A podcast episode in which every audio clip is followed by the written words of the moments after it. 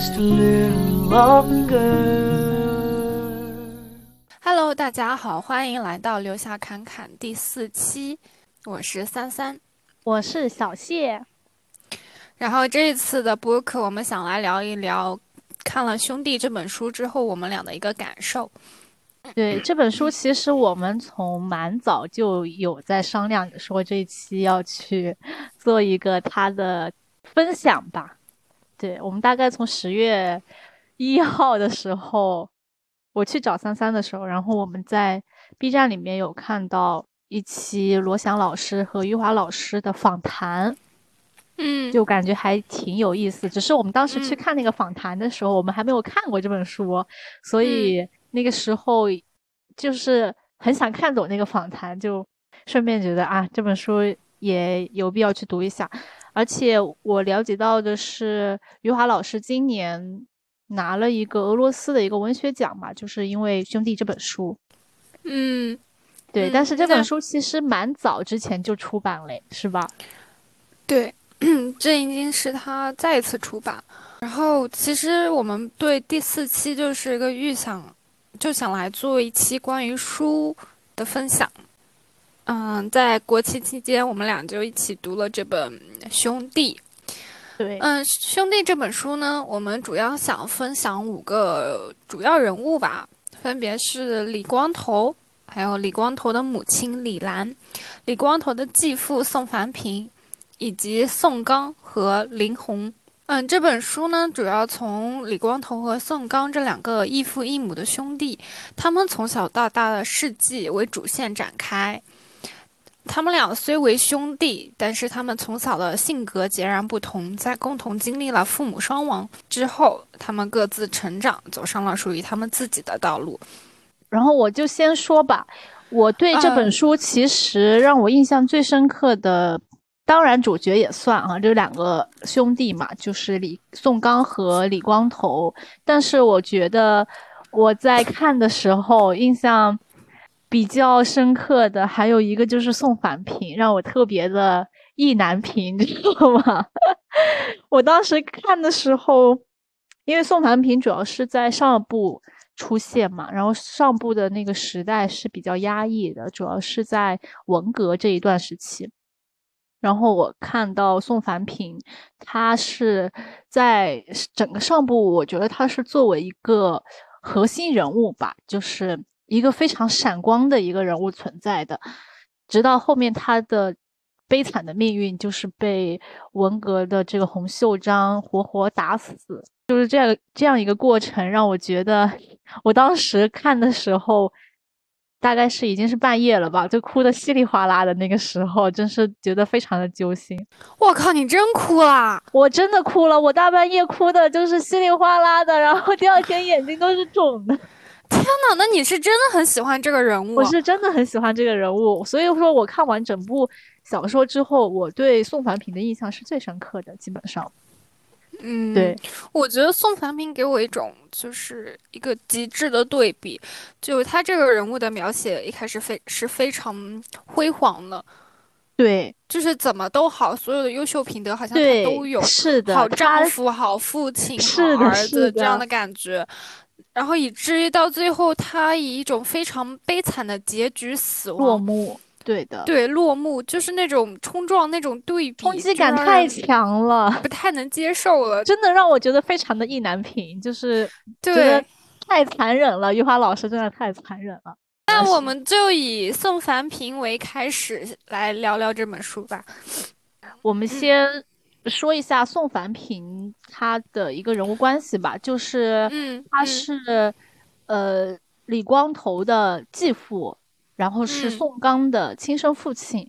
李光头的亲生母亲是李兰，他们是二婚，就相当于李兰带着李光头，宋凡平带着宋刚，他们四个人重组了一个家庭。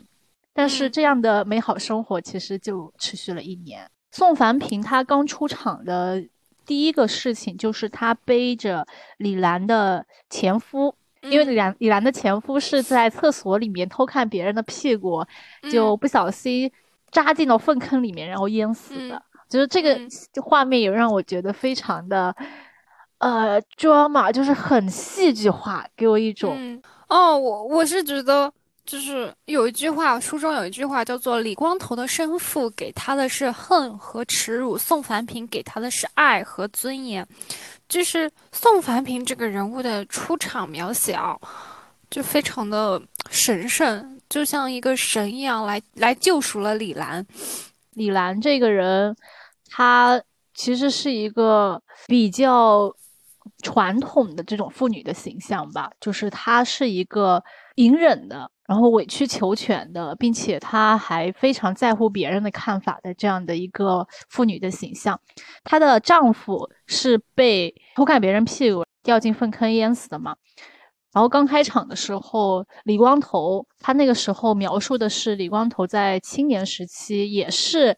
经历了类似的现象，他偷看在公厕偷看别人的屁股，被抓住游街。对，我记得当时李光头还只有十四岁多，对他那个时候也就才青年的时候。李兰她就是觉得没有脸见人，就觉得很丢脸。包括去领去警察局去领李光头回家的时候，他也是觉得没有脸面。他是他是在傍晚的时候没有人的时候，他才敢去的。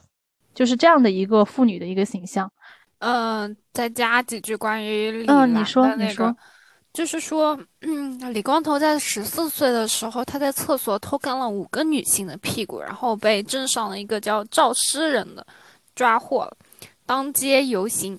在这个时候，李兰是第二次受到了一种耻辱，第一次来自于她自己的丈夫偷看别人屁股，然后掉进粪坑淹死，对吧？对的，对的。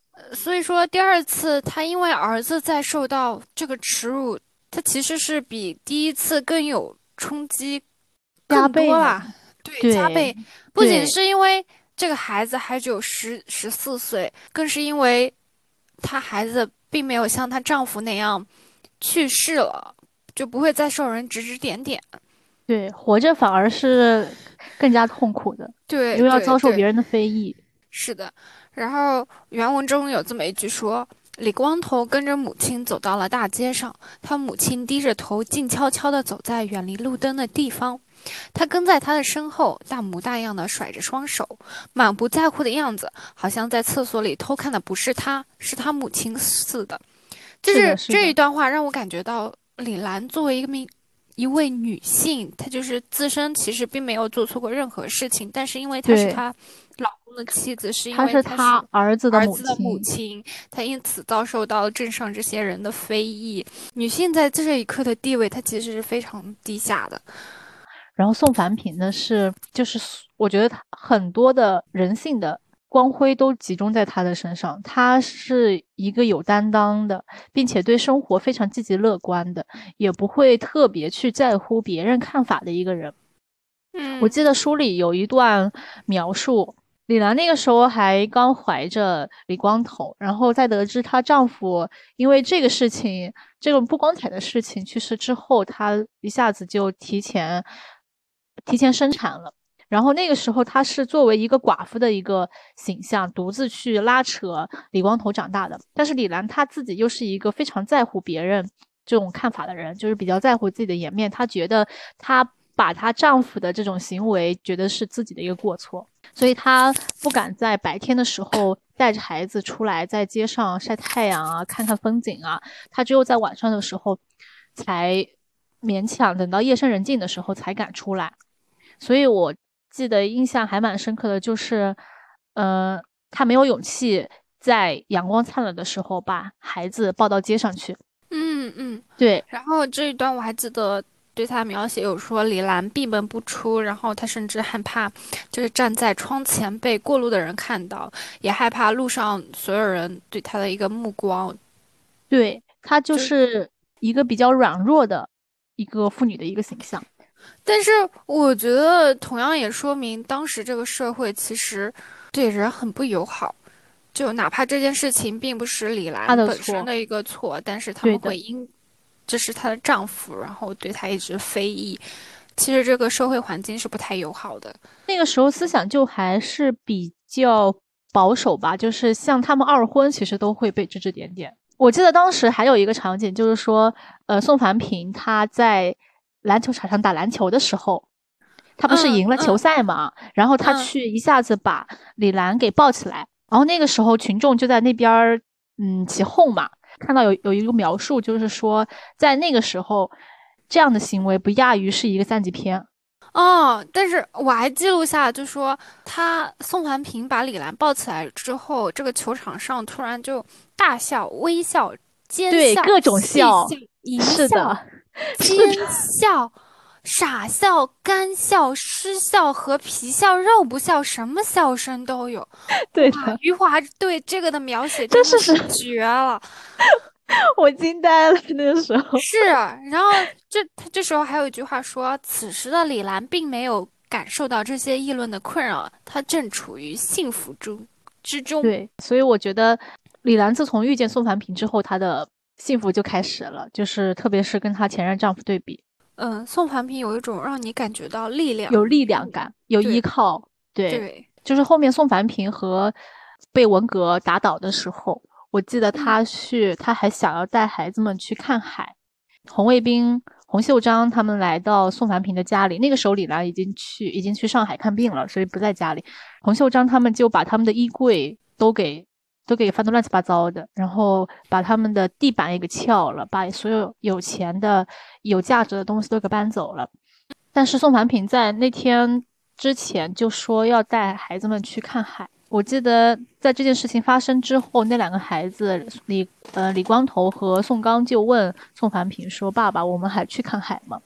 然后宋凡平说：“当然要去了，就是就算没有了太阳，我们还有月亮可以看。”他们本来应该是商量好，可能是白天去看的嘛。其实这时候也有个对比，就是李兰当时怕别人的注视，所以她白天不敢出门。对，对她而言只有月亮。但是宋凡平的眼中就是看不到太阳，还可以月亮可以欣赏。就是，哎，这个乐观的、积极的心态完全是不一样的。对，就是通过这种对比，感觉宋凡平他的一个人格魅力吧，能体现出来。宋凡平给我一种非常隐忍的形象，就他这个的隐忍是在于，嗯，他会他是因为家庭去隐忍的，对他自己背受着文革当时这个社会对他带来的所有痛苦，但是他从来不把这些痛苦向他的孩子、向他的妻子展示，对，这就是他身为一个父亲的担当。就他是作为一个父亲承担起了这样的一个责任，去呵护了孩子们当时还幼小的心灵，不至于让他们受到这样的童年阴影。对，然后我想到还有一个对比是，也不是对比，就是之后另外一个人物就是孙伟的父亲。孙伟的父亲后来也被抓了，然后孙伟的父亲在那个仓库里面，他所遭受到的痛苦的那些描写。就是让我再一刻的认识到宋凡平曾经忍受了多少。其实文章非常的伟大，在这一方面。对，其实文章对于宋凡平，呃，受到的折磨并没有非常详细的描述。对，详细的描述只是从孩子们的眼中可能看出他一些伤，但是他并没有对他进行直接的描述，就是洪秀章们怎么去。对他进行实施这种非人道的这种折磨，但是对宋，但是对于宋伟父亲，确实是这一段描述有有压抑到我，就是让我觉得啊，原来那段时间是这样子的。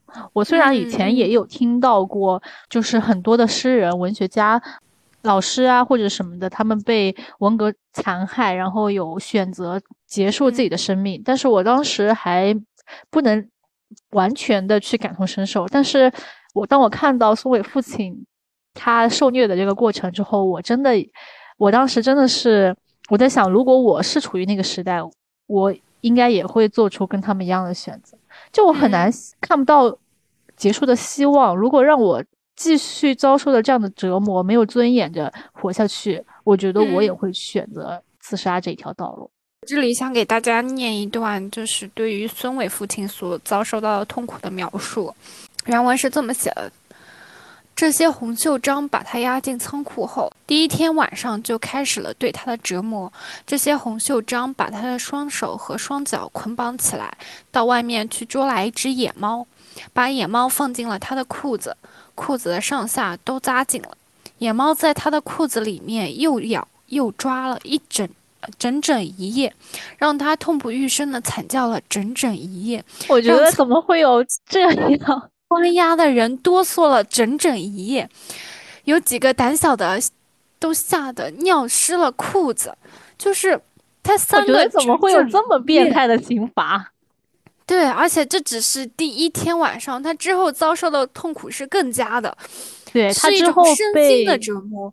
是的，他之后包括他的孩子孙伟被那些红袖章们不小心用剪刀。刺穿了他的喉咙，失血而死。还有他的母亲，因为孙伟他这个孩子就是以这种方式去世之后，他母亲接受不了，然后他母亲后来就疯了。包括他母亲每天会出去游荡去找他的孩子，嘴里念念有词，就是孙伟，孙伟去找他。然后后来就意识都已经模糊不清了，包括他可能连衣服都不会好好穿，然后被别人被群众耻笑，当做谈资。对，当做谈资去跟孙伟的父亲说这件事情，我觉得真的是一个双重的一个打击，真的太残忍了。我还记得那一幕，就说孙伟的母亲浑身赤裸着，然后她的下体还在流着月经，然后她就这么走出了那个小镇。对，就是这一刻的描写，就真的好惨，好痛。所以我就当时感给我一种就是非常压抑的感觉，让然后我然后我才知道原来。呃，可能这只是文，也可能这只是文革描述的一小部分而已，但是已经让我们觉得这么的痛苦了。但是宋凡平他，我们可以想象到宋凡平应该也是经历了类似这种折磨，只是文章没有对他进行直接的一个描述。但是我们可以从孩子们的，呃眼眼里看到宋凡平他是怎样的。去承担起一个父亲的责任，怎样的去微笑着去面对他的孩子们？对的，就是要包括里面的一些描述。我记得印象还比较深的就是他宋凡平他的左胳膊被洪秀章们给摔了骨，可能折了还是就肿了，整个都打的，对，整个都肿了。然后李光头和宋刚就发现他的左胳膊变粗了，左手也都胖了起来，胖的像是戴上了。嗯，棉手套一样的，整个都膨胀起来了。但是他们那个时候还不知道这是浮肿。那两个孩子就问宋凡平说：“为什么你的左手比右手要胖呢？”然后宋凡平就说：“是因为他的左手一直在休息，他光吃不干活，所以他就长胖。”李光头就问说：“那什么时候你的右手也长胖呢？”宋凡平就笑着说：“他会长胖的。”就是给我一种啊，好心酸啊，给我一种，就是他是一直是这样的笑着面对。人生面对这些折磨的，他的笑在整篇的整个上部的，呃，几乎对他的一个描述都是他就是笑着去做任何事情的。哦，说到这里，我想到就是宋怀平还给他的妻子写信，宋怀平在信中从来不谈及他正在遭受的痛苦，是他就是永远给家人报好的消息，让他们不要担心，所以就很戳我的点。就觉得啊，世界上怎么会有这么好的人？我去，我去豆瓣看那个评论，然后他也有在说啊，哪里去找宋凡平这么好的一个男人？未来老公的标准就是像宋凡平这样的。对我对他的描述就是宋凡平长得又高又帅，然后性格又好，又呃有文化，但是又不世故。就是除了刚刚说到的他的左手被打折了这个事情之外，其实还有很多这样的一个类似的描述。去反映他作为父亲对孩子们，呃，做的一个善意的谎言，嗯，就包括他，呃，经常被洪秀章们去要求去干一些苦力活嘛，就有时候他回来的时候天已经黑了，他的脚步有时候已经非常沉重了，然后他那个时候就会一声不吭的走到里面的房间，一动不动的在床上去躺两个小时，等到孩子们爬上床的时候，问他。什么时候做晚饭的时候，他就又会突然的去惊醒过来，然后笑着对他们说：“嘿，我睡着啦。”他他就会把灯给按亮，这时候笑声也就起来了，他就会去做饭。就是他给我一种在成年人之间和在父亲之间切换的这样的一种场景，就是又心酸，但是又觉得这个人物形象非常的高大。宋凡平给我的印象，他一直都是笑着的。我唯一见到他在哭的时候，是他想要去车站去上海，他他想要去上海把李兰给接回来。嗯，对。然后他这个是唯一一次他从仓库逃出来，去到车站里面，但是他那个时候就被洪秀章他们发现了嘛，就往死里去殴打。他在被打的时候也是没有。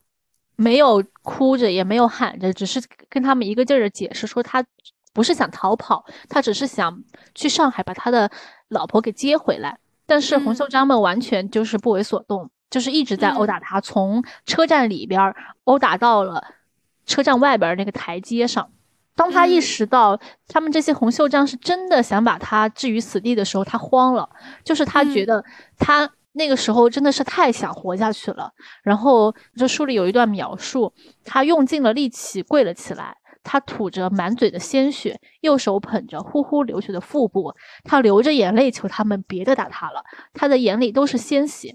就是我想到了这样的一个几乎都没有哭过的一个男人，他唯一在哭的时候是想的什么？他是想要去接他的接他的老婆回来，他想要活下去，他还想要给他们一个。美好幸福的一个家庭，就是是一就前后形成了一个对比吧。我觉得，就是他也从来没哭过，但是他唯一一次哭是为了他的家庭去妥协，他想要活下去。但是，嗯，李兰给我的印象就是他是一直哭着的嘛。但是他在宋凡平死的时候，文章一直在强调他没有哭，就是。我觉得他为什么那个时候如此的镇静呢？是因为他想要好好的去把宋凡平的事情安排妥当了。因为他和宋凡平之间的感情其实虽然只有一年，但是是他这辈子可能过得最舒心的一段日子，嗯，最幸福的一段时间，就是她的丈夫给予了她的尊重。呃，当时李兰就是觉得不太对劲嘛，因为她宋凡平约定好了时间，宋凡平还没有过去接她。然后她那个时候就自己一个人回了刘镇，她两个孩子跟她说，她她的丈夫已经去世了。然后她那个时候的反应就是她轻轻的点了点头，然后轻声说我知道了，也没有做出这种过激的反应，就是不是像她以前那样泪流满面。我觉得她那个时候其实是已经内心已经是有了一个预知，一个对一个预知，她已经知道可能是出了点什么事了。那我觉得还有一点，是因为他两个孩子就在他面前，就是对他要承担起整个家的责任了。对对对的，包括他回去的时候，他一路也没有哭泣，也没有喊叫，他只是摇摇晃晃的往家里走去。然后他回到家里，看到他床上死去的丈夫的时候，宋凡平那个时候已经是一个血肉血肉模糊的一个形象了，基本上当时是连两个孩子都没有认出这是他们的爸爸。嗯，对他那个时候仍然没有哭泣，他只是在床前，就是他想伸手去碰碰宋凡平的脸，但是他又怕碰坏了宋凡平，他就又把手缩了回来。他在这这些场景中所呈现出来的就是一个呃比较镇静的一个形象，就是和他以前的形象是形成了这样的一个反差的，就也正是一个对比，是一种成长。对，也正印证说明了，呃，宋凡平和他的之间的感情是很深厚的。因为我后面还看到他有说，就有一段描述，就是让我觉得他们之间的爱情虽然也只有一年，但是真的是非常的深厚。我对于他们这一年的家庭生活、夫妻生活，我觉得就是一个对于李兰这一生就是一个芝麻缝里给他塞了一颗糖，糖真的是。然后这一颗芝麻缝一般大的糖，治愈了他之后的一。这么长时间，一生真的是一生。是宋凡平和李兰的最后一个晚上的时候，我真的是哭惨了。那个时候，他没有去非常直接的去描述李兰在那一晚对着宋凡平的尸体，他有什么行为，他到底在想些什么。然后他是第二天通过呃路人来把，就是通过群众他们来把。宋凡平尸体想要拖出去去埋葬的时候的一个描述，他是这样写的：就是死去的宋凡平躺在床的外侧，里侧的枕头上留下了李兰的几根长头发，有几根头发还挂在了宋凡平的脖子上。然后他们就推测李兰一定是头枕着宋凡平的胸口度过了整个夜晚，这是他和宋凡平的最后一次同眠共枕。啊，我那个时候就是，哎，这样的父母爱情，呼应了我们上次的主题。是的，我那个时候就觉得，哎，怎么说呢，就是非常的唏嘘，真的觉得很唏嘘又很很戏剧性。余华老师算你狠，就是小人物的爱情，在一个整个社会环境当中，它是不足一提的。但是又是正是因为这样的，嗯，嗯小人物的悲欢，让我们觉得这个世界是还是有它的动人之处的。你要是看整个时代的话，它整体的基调都是这样的灰暗的，你就会觉得，嗯，看看不到什么希望。哦，你这话讲的就好像说，我今天其实有受到各大新闻的一个冲击，不仅是富士康，还包括韩国那个踩踏事件，然后。在这些事件的一种悲伤之中吧，突然有个小女孩说送贴纸给我，就那一刻感受到了一种治愈。治愈，对，我知道，嗯。然后我还想谈谈李兰这个人，就是她在我眼中是一种，是一个非常，嗯，典型的女性形象，就是她的一生其实是被男人们主导主导着的。嗯，不仅仅是她的第一任丈夫给她带来了耻辱，还是她第二任丈夫带给她的爱和尊严，嗯，更或者是她儿子之后的这些事件，再一次让她带来一种，再一次让她感受到一种耻辱。攻击，对，就是不管是好的还是坏的，全都是男的带给她的，但不是她自己主导的，她自己所掌控的一种人生的感受。这本小说它就是站在一个男性的视角去描述的，不管是就是，呃，我肤浅的可以把它看作是一个男性的爽文。哦，有有有尤尤其是之后的李光头那一对，尤其是最后的李光头，他就是从创业失败到最后成功发家，然后到他开各种荒诞的这种比赛啊什么的，我觉得他 就是对。就是一个以男性视角去看待这个的事情，嗯，但是我觉得余华老师的初衷可能也不是就是男女对立这样的一个，对，我觉得他主要就是从时代和性格这个两个层面出发吧。然后我们下面就来聊一聊兄弟的两个主人公，好吧，就是李光头和宋刚。然后我们第三个人物来聊一聊李光头。其实李光头这个人物给我一种非常矛盾的感觉，我对他就是一种又爱又恨的感觉。我之前其实有听过一期播客，就是，呃，是一个编剧，他在聊他创作的一个过程的时候，不管是一个编剧还是一个作家，他们在写作的时候，其实会去思考这个人物的。这条线是怎么样子？就是依据这个人物的性格，在那个时代他们会做出怎么样的事情？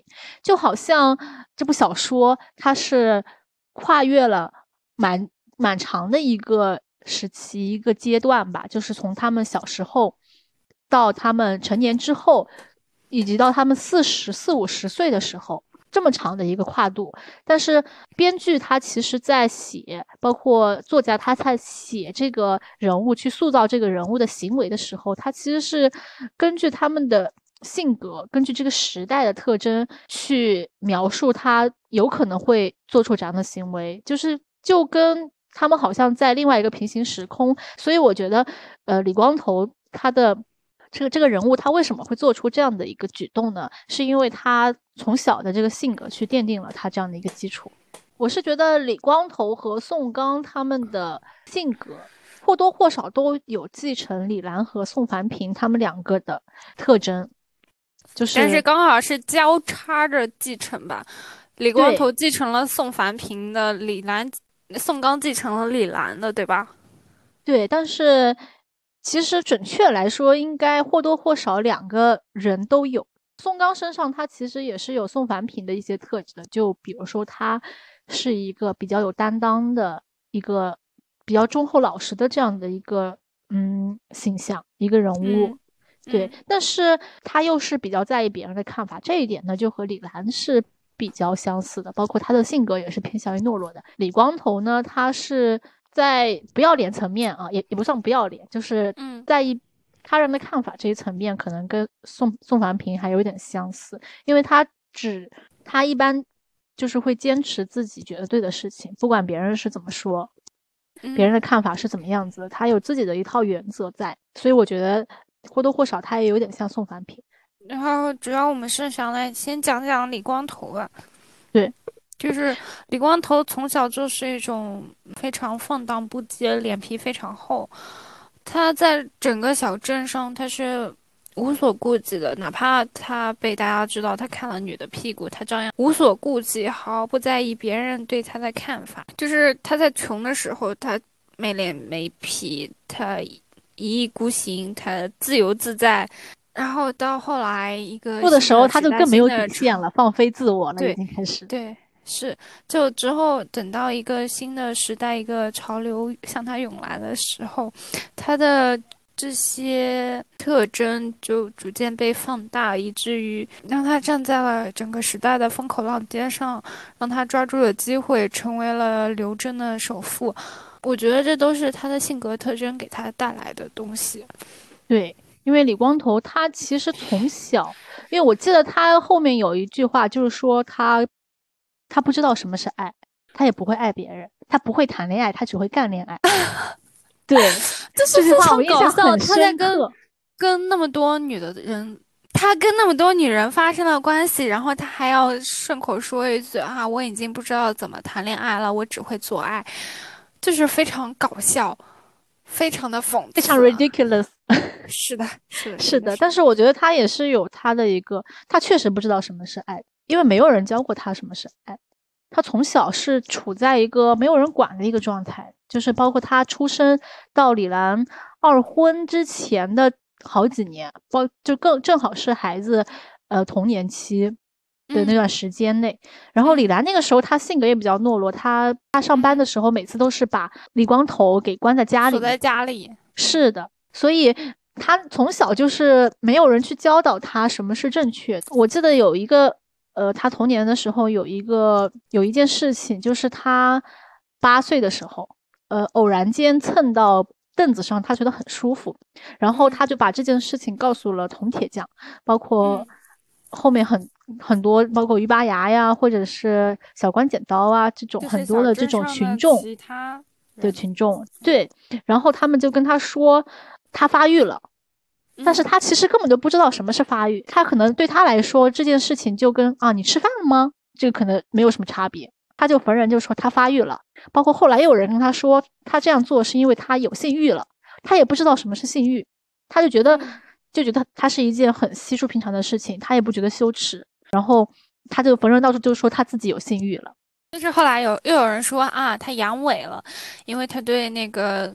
嗯，电线杆儿那个提不起兴趣了，对，提不起兴趣了，所以大家对阳痿了。对，然后他又逢人到处就说他阳痿了，他根本就不知道这些词是代表什么意思，因为根本就没有人告诉过他。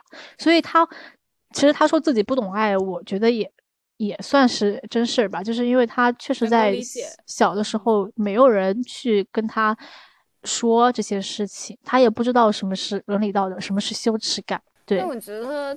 他可能最多感受到的一种爱，是他跟宋刚之前、宋刚之间的一种兄弟情，就他们俩相伴成长的这一段日子。对，对的，因为他其实，我觉得他只有在李兰二婚的一年间是有嗯接受过这种教导的和引导、教育和引导的，就是他从宋凡平身上学到了什么是责任心。我还记得有一句话，就是李光头。的一个自述吧，就是说，如果他一定要给他的继父说一个评价的话，就是说真男人，就是说他继父是真男人，就是他从宋凡平身上是学到了什么是责任感，就是在和宋刚接触的过程中学到了什么是兄友弟恭，对，就是这样的成长经历，是让他在后面，虽然他后面创业的时候也有经历过亏损，但是他嗯还是坚持着要通过。捡破烂，他他那个时候其实也是已经自己的生活都已经吃喝都已经成问题的一个状态了，但是他还坚持着通过呃捡破烂一点一点的把钱去还给他的合伙人。对这一点，我觉得也是是因为他在从宋凡平身上去学到了这个东西的，所以我觉得都是有据可依的。然后关于李光头，其实我蛮想聊的，就是他让我感受到的一种力量。呃，你能理解吗？看我的表情，力量。我我知道，我知道，就是就是一种力量，就你很难去喜欢这个人物。是啊，我前对他真的没有什么好感，你知道吧？这破小孩儿。就是他让我感受到的力量是他无所畏惧，他可以只身一人去上海招商揽资，向他们介绍他的工厂、他的公司。然后为此招揽了生意，呃，这一点与他形成对比的是宋刚。宋刚对自己的认识是我不配，我这个也不配，那个也不配，我没有这个能力来承担起这些职责。呃，所以在这一点上，我是非常佩服李光头在这方面的一个胆量。其实宋刚这个人物，如果他。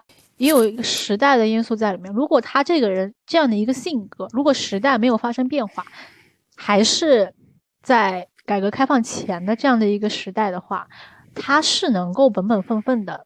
就是没有大富大贵，但是他能够安安稳稳的去过这样一生的。我看到 B 站里边余华老师对李光头的评价，就是说，如果时代没有变的话，那么李光头这种人肯定是要坐牢的，因为他 还有点在法律的边缘，你知道吗？嗯嗯嗯嗯，对他就是钻那种空子。但是我其实对他的前妻，我真的是对他气死了，你知道吗？这个坏小孩，就是我真的是对他恨不得就打他两顿，因为。你知道我是特别喜欢宋凡平嘛？然后他有一件事情导致了宋凡平，呃，被关进仓库遭受折磨。呃，因为宋凡平，我之前说过，他教他们扫堂腿的时候，其实并不是真的扫堂腿，他只是想维护那两个孩子的自尊心吧。呃，李光头和李光头和宋刚在那两那三个中学生面前吃亏了之后，他就意识到。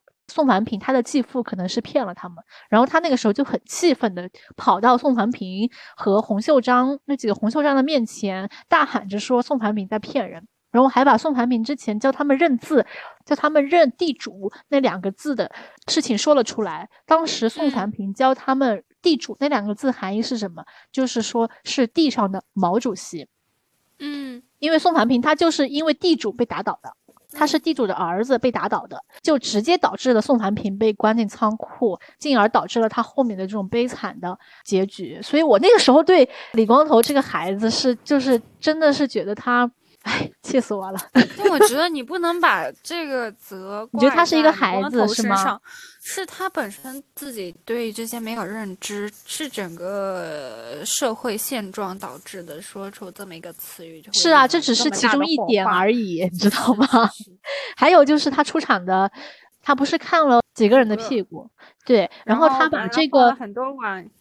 阳春面是吧？三鲜面，他以林红的屁股作为谈资去兑换了很多的三十六碗三鲜面。想想看，在当时这样的一个情况下，你吃一碗三鲜面都困难，他靠这个去吃了三十六碗三鲜面。我我当然不能否认他的一个非常具有商业头脑，对商业头脑，但是这样的行为还让我挺反感的。我当时就觉得他。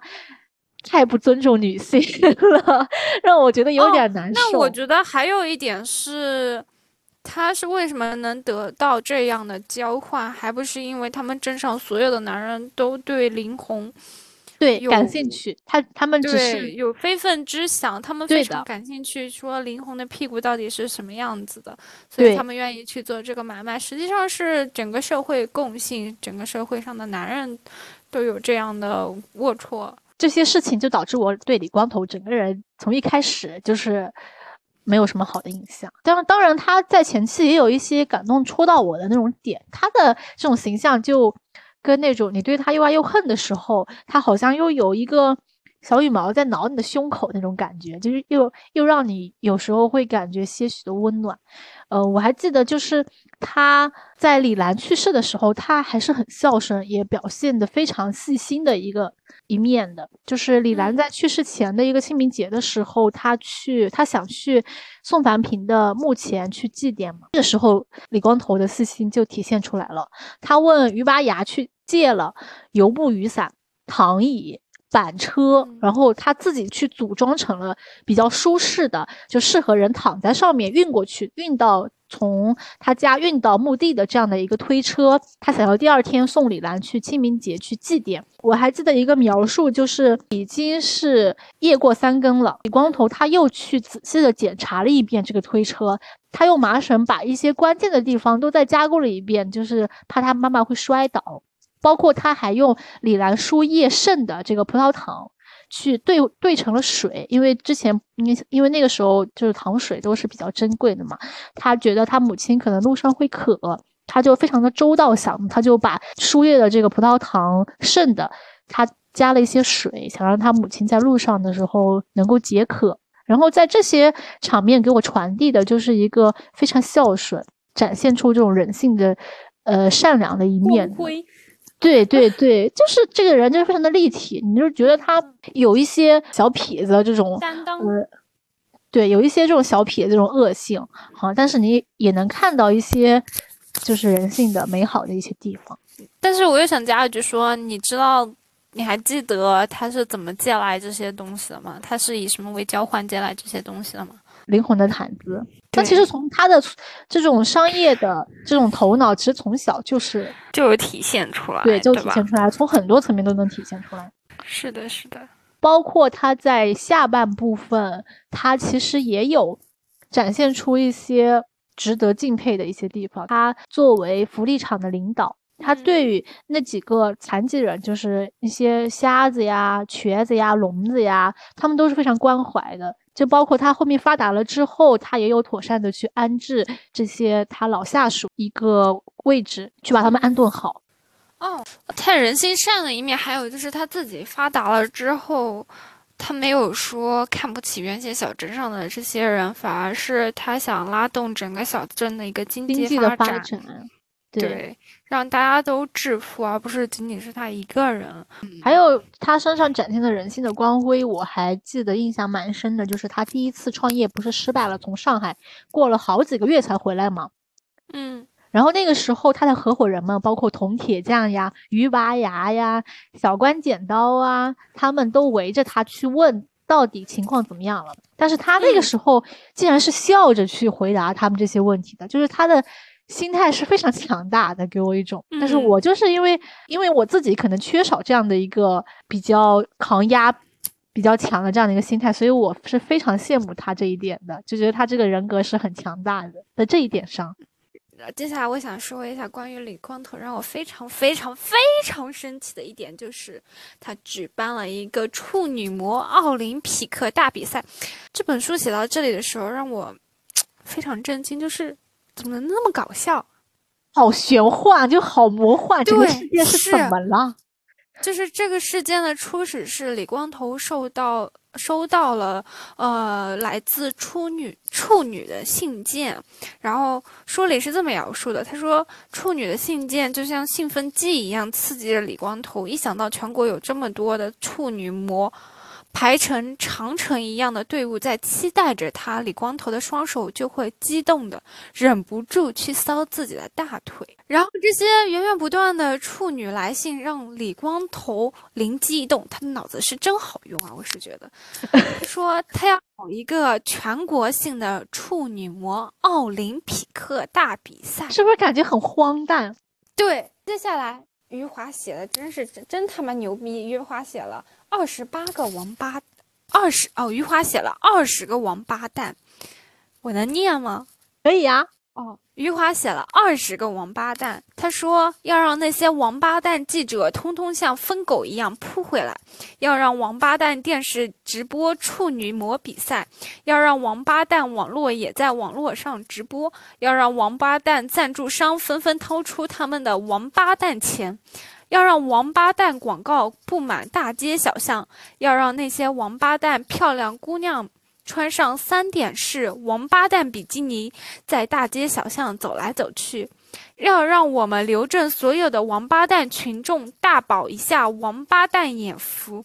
他说还要成立一个王八蛋大赛组委会，要找几个王八蛋领导来当王八蛋主任和王八蛋副主任，这么多王八蛋，我十个王八蛋来当王八蛋评委。救命！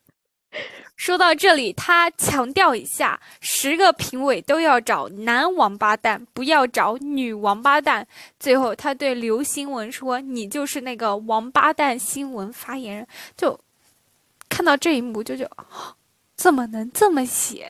余华，你真是个人才。下一步就是给我一种非常荒诞，然后又虚无，就。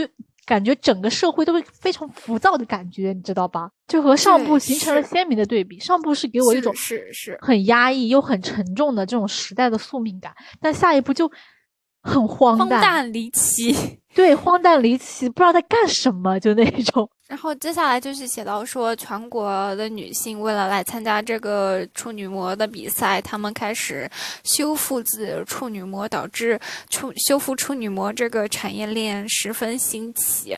嗯，然后刘震也因此举办了这个比赛。举办的现场是要求这些女性全都穿上三点式的王八蛋比基尼。比基尼，我就知道你要说王八蛋比基尼。对。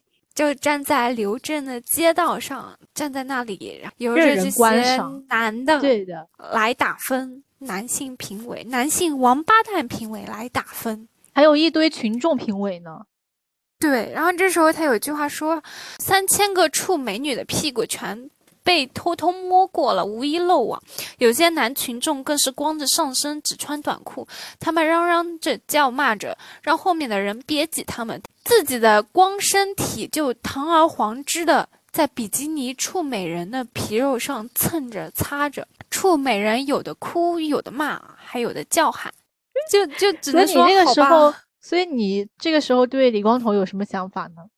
觉得他已经丧失人性的底线了，已经不知道什么没有道德没有，我是觉得这这是一种男性，他拿到他的权、他的钱，对他的地位的时候，他任由这些去发泄他自己的欲望，就是这种感受。好丑陋的一面，就感觉是的，是的。然后你整个社会，你所有的女性都被男性观看着、打分着，任由他们来发发言，说你好或不好。是由他们来设立这个标准。你没感觉现在的很多选秀啊什么就是这样子的吗？我觉得很真实啊，现在都还是这样啊。是的，是的。就是其实它为什么荒诞呢？就是可能超出了你的认知，但是你可能又在现实生活中能捕捉到这样的一点影子，但是只是没有这么夸大的成分而已。所以你觉得荒诞，但是可能又有点合理性，就很嘲讽。听那个罗翔和余华他们俩的那期视频，当时罗翔老师有提到一句是：人性的幽暗和邪恶必须受到法律的压制。我觉得也是这样。如果没有法律，那现实只会比这本书写的更加的离谱。对，是的。然后我们想来聊一下宋刚。宋刚真是个小可怜啊。宋刚，我觉得他的。命运更多的是由他的性格造就的吧，他一直是摇摆不定的这种状态，不只是在他就他在追求林红的时候，他跟林红在就是正式确认关系之前，他可能又考虑到他和李光头之间的关系，因为李光头已经明确表示他想要追求林红了，并且已经付诸行动了，宋刚可能考虑到。李光头这一这是兄弟的女人，虽然他没有追到手，但这是兄弟的女人。对，这是兄弟看上的女人，就是他觉得这样子可能有被兄弟情谊，所以他之前又经过反复的这种拉扯，他又想要故意的避开林红，但是他又想要去，他心里又是喜欢林红的，他甚至因为这件事情有去上吊过，只是没有成功。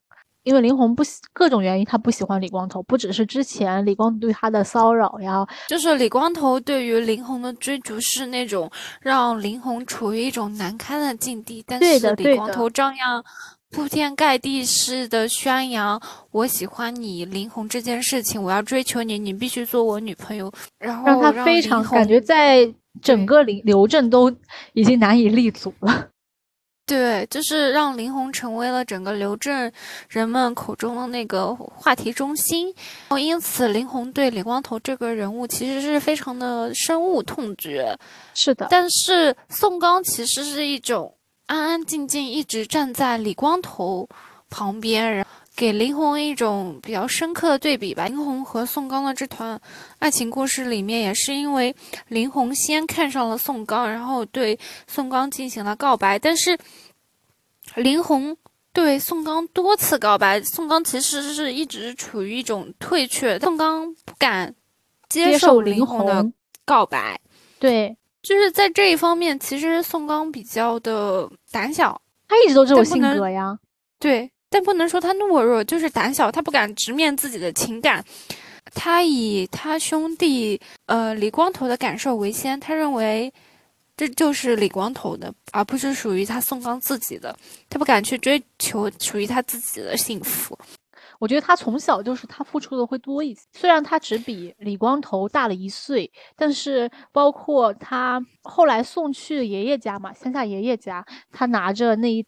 好好多的那个大白兔，四五颗大白兔奶糖，想要送，想要去城里去看李光头，然后给他吃。包括在这之前的文革，在宋凡平出事之后，他尝试着做饭去给李光头吃。我觉得在很多的例子里面都能看出，呃，宋刚是付出的比较多的，就是他在是比较更加的去重感情的这样一个人，但是李光头反而可能更。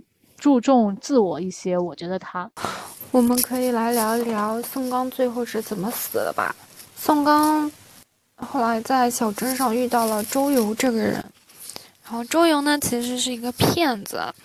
宋刚为了挣钱，他开始跟着周游离开刘镇出去挣钱，也就是行骗。对，某种意义上的行骗。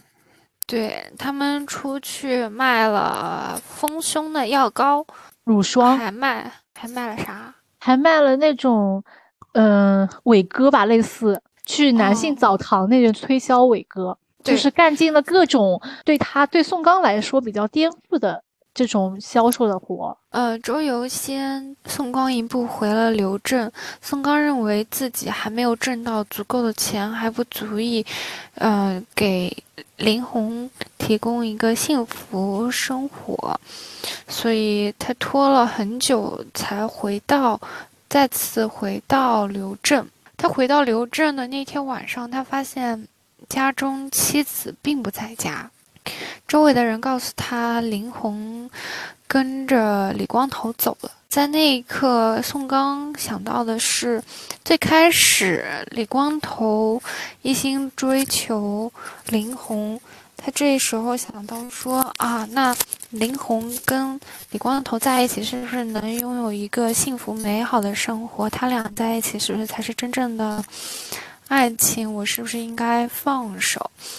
想到这里的时候，宋刚给李光头和林红各写了一封信，写完就卧轨自杀了。对，其实我一直不了，不是很理解他为什么会选择自杀吧？他那个时候已经从外地回来了。我是觉得他卧轨自杀之前，他是有感受到这个世界还是有美好的，因为他有一段是对周围景物的一个描写，就是让他感受到这个自然环境是那种欣欣向荣、充满着生机、充满着活力的。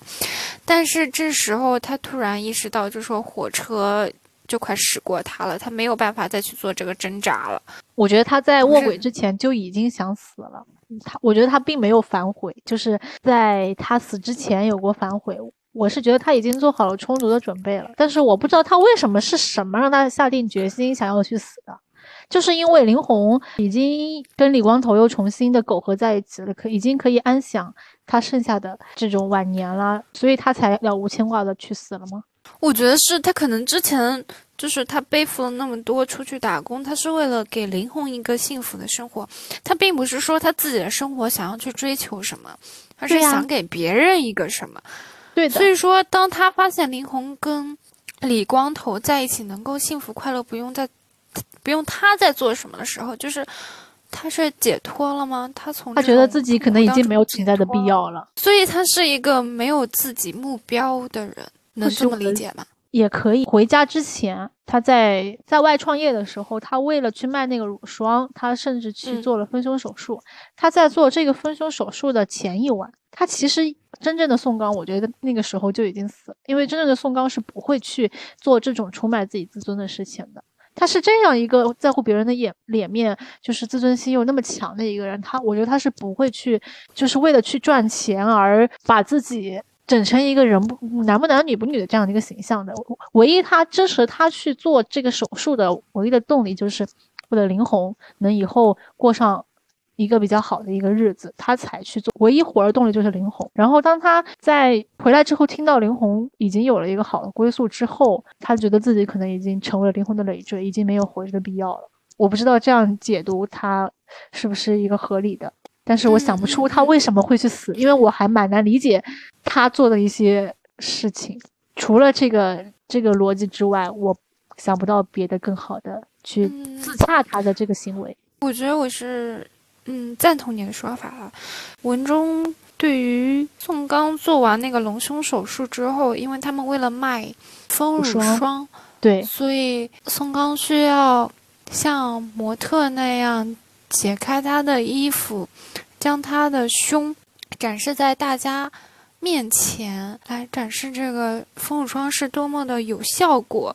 然后这个时候，有男的也有女的摸了他的胸，好奇。对，但是我觉得这时候对于宋刚也是一种死，精神层面的死，是是，他的人格受到了严重的侮辱，嗯，屈辱。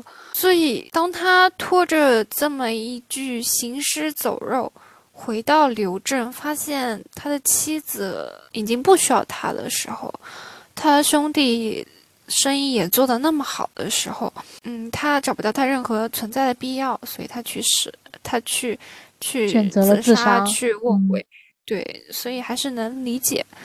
然后。我们来聊聊林红吧，宋刚的妻子。全剧中一个非常美丽的女性，对，林红是小镇上最受欢迎的女性。不仅是因为她长得非常的漂亮，是刘镇上每个男人的梦中情人，还有一点是，她是她，她是大家一个龌龊的对象吧，因为她的屁股。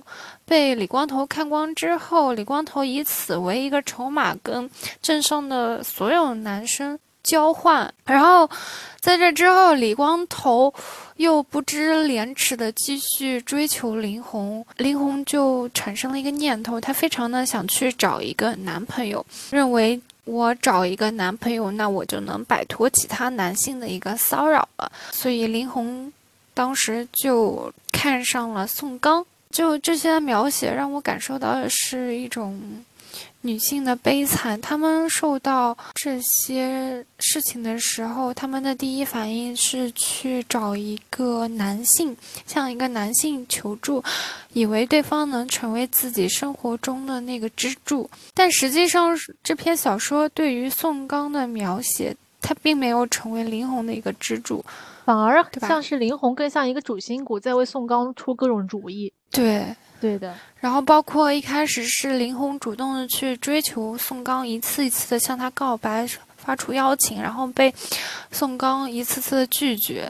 之后他俩结婚之后，林红又像是一个非常典型传统的女性形象，她回归家庭生活，一心一意的。舍不得买衣服，专注对对对，一心一意操持家里这个家庭，是的，自己舍不得花任何钱，但是他会给宋刚留零花钱，想让宋刚对自己好一点。然后哪怕说宋刚到后来失业，挣不到什么钱，就是没有什么作为，甚至成为了刘镇最穷的人，但是林红依然是没有嫌弃的意思。比较戏剧的是，后来林红和李光头发生了性关系，他们两个人发展成为一种情人的关系。在最后一次林红和李光头。头正要发生关系的时候，宋刚卧轨自杀了。在这个时候卧轨自杀了，这种死对于林红来说是一种严重的精神打击，这导致后来为什么林红会发展成一个嗯完全不一样的人物形象？林红变成了一个老鸨，她变成了判若两人的别人口中的林姐。她看到客人登门时候，她会满脸笑容，甜蜜甜言蜜语。但是当他走在大街上，看着跟他生意没有关系的男人的时候，他的目光是冷若冰霜的。然后我又想到说，罗翔老师说林红这个人物的描写是能够让人感受到诧异的，但也在情理之中。林红对于一个幸福家庭理想破灭之后，他陷入了一个彻底的荒谬。嗯，他这同样也让人意识到，所谓真正的幸福是一种平静。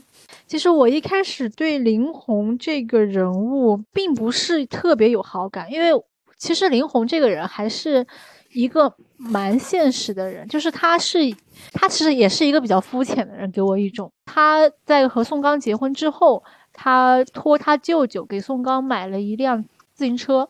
对吧？然后每天就让宋刚下班的时候骑着这辆非常风光无限的自行车，打着铃儿去接他下班。那辆自行车好像是刘震的第三辆自行车。是的，就是非常的在那个年代非常的罕见，而且是的，是的，一般人没有这个能力购买自行车，不仅是因为那个时候应该是需要是一种购买资格。是的，是的。所以从这些，其实我当时是觉得林红这个人呢是。其实也是一个比较肤浅、比较被那个社会同化的一个女性的一个形象，包括她后面去出轨那个李光头，因为她丈，因为他们俩苟合这件事情，让宋刚卧轨自杀。我当时觉得这个人物身上有可悲的地方，但是也有可恨的一个地方。但是其实你从林红这个角度去想这件事情，你也不能说她的选择是一个完全错误的，因为从。当前的场景来看，他确实是做了他自己认为是对的一个决定。就比如说，他在受到李光头性骚扰的时候，自然而然的想找一个我们眼中所谓的好男人形象，对，至少去摆脱这种困扰那种。对，好像也没有什么错误，对吧？包括他结婚之后，宋刚不是经常去接济那时候已经落落魄的李光头吗？然后，如果我们想想，自己的丈夫是一个伏地魔，而且还本身还挣不了大钱，对，干的是那种捡破烂儿，这种就是可能大家都瞧不太上的那种活儿。你想要让自己的丈夫摆脱这种。亲情的这种束缚，好像也没有什么大错。中间还有一段，就是说，嗯，林红其实她在工作的时候一直深受厂长的骚扰，性骚扰，但是她从未把这一方面的事情向她的丈夫宋刚吐露过。对。因为那时候宋刚他自己都是处于一个自身难保、非常困境的一个状态下，她没法开口增加她丈夫的一个困扰，对吧？所以她没有，她没法跟她没有去跟她丈夫说，好像也是觉得是出于对她丈夫的一个保护，好像我们也能理解。而且我觉得这个人物其实蛮惨的，一开始她的少女时代是处于一种众星拱月。大家的话题中心，大家夸奖赞美的中心，非常漂亮的一个女孩子。但是从她结婚之后，因为整个时代的变迁，导致包括她丈夫并没有挣到什么大钱，然后还下岗失业，得了肺病，她自己对自己又开始跟丈夫的兄弟。发生了关系，就整一个好像是在走一个下坡路，从巅峰再到泥潭，然后他深陷其中不能自拔。我觉得他内心是很不甘的，但是他到最后已经麻木了。是的，所以其实我们从他这个角度去理解这个问题，好像他所做的这种行为，我们都是能接受的。但是就是因为这样的，他做的他认为是对的这样的行为，造就了他。一个比较悲惨的一个结局，就有一种宿命，给我一种宿命论的感觉。就是这本书总体给我一种性格和性格和时代造就的这样的一种悲剧的感觉。嗯，那我觉得也是，就是你没办法逆时代潮流行走，你必须顺着它。然后大家只是这个潮流中的一个小人物，你没办法改变这个潮流的走向。我们好像作为一个渺小的人类，没法去违抗我们的命运。我们在命运面前是这么的渺小。但是我们想想，如果纯粹的这种宿命论，就会造成我们对这个世界的这种妥协和懈怠，就觉得反正这个命运都这样了，那我们还何须去挣扎、去反抗呢？是吧？所以我们觉得那活着还干嘛？大家都啊。够带吧！这本书给我的一个感悟就是，我们不如去相信这个命运还是有留给我们一个缓存的余地的。对于可以抗争的，我们当然要努力的去对它做出我们自己的反应。但是对于对挣扎，但是对于时代不可改变的地方，我们就顺势而为。这样我觉得会不会让我们的心态会更加的平和一些？对于这个命运。宿命感更加能妥善的去处理它，就是还是要保持一种积极的生活态度，不要想着如何去摆脱命运，但是你又要想着去做出你自己的选择。对，我们还是要去尽情的人生，我们还是要尽量去发挥我们主观能动性。发挥我们能够去改变的这个事情，对，因为人活着就是在一个不断的去反抗的一个过程。我听到刘江老师说的一句话嘛，是只有什么东西是不会反抗的呢？就是死物是不会反抗的。你一片叶子顺势顺流而下，它是不会有任何反抗的。但是你只要是一个活物，它就会做出反应的。我觉得对于这本小说，有三个短句最能够概括这本小说的精髓吧。就是我引用一下，呃，罗翔老师说的，他觉得这本小说是真实的荒诞、虚无的放纵和真正的幸福。其实我觉得余华老师作品中的人物，他的一般的发展路径就是从这个人物极辉煌到写到他极落寞这样的一个反差。他把美好的事情塑造到了一个极点，然后让读者看到他们被时代打打碎、毁灭。这样我觉得比单纯的用喜剧、悲剧、纯悲剧去描写会更加的悲凉，因为没有对比就没有伤害。我们去见证了他这个人物所经历过的美好的事情之后，我们对他的这个结尾就会有更多的意难平。那我最后还想说一句话，是祝福大家在这个操蛋的生活当中获得自己的幸福、自己的快乐。生活太痛苦，那我们就从书当中获得力量，获得幸福吧。好的，好的，那这一期就到这里了。对，下期见，拜拜，拜拜。